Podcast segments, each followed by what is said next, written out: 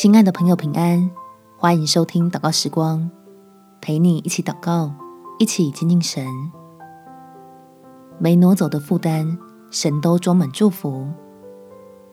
在马太福音第十一章二十九到三十节，我心里柔和谦卑，你们当负我的轭，学我的样式，这样你们心里就必得享安息，因为我的轭是容易的。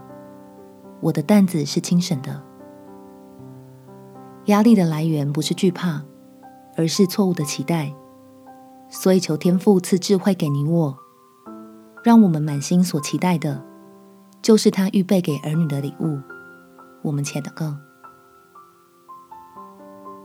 天父，我实在是被恐惧紧紧的抓住，已经好几个晚上睡不好觉，甚至压力大到会胸闷。头痛，精神无法集中。求大有能力的神快来拯救我，把够用的恩典加添给我，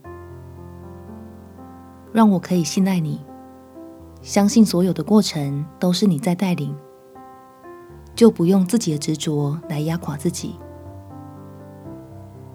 使我因着将眼光放在基督的十字架，专注在那不动摇的福分里。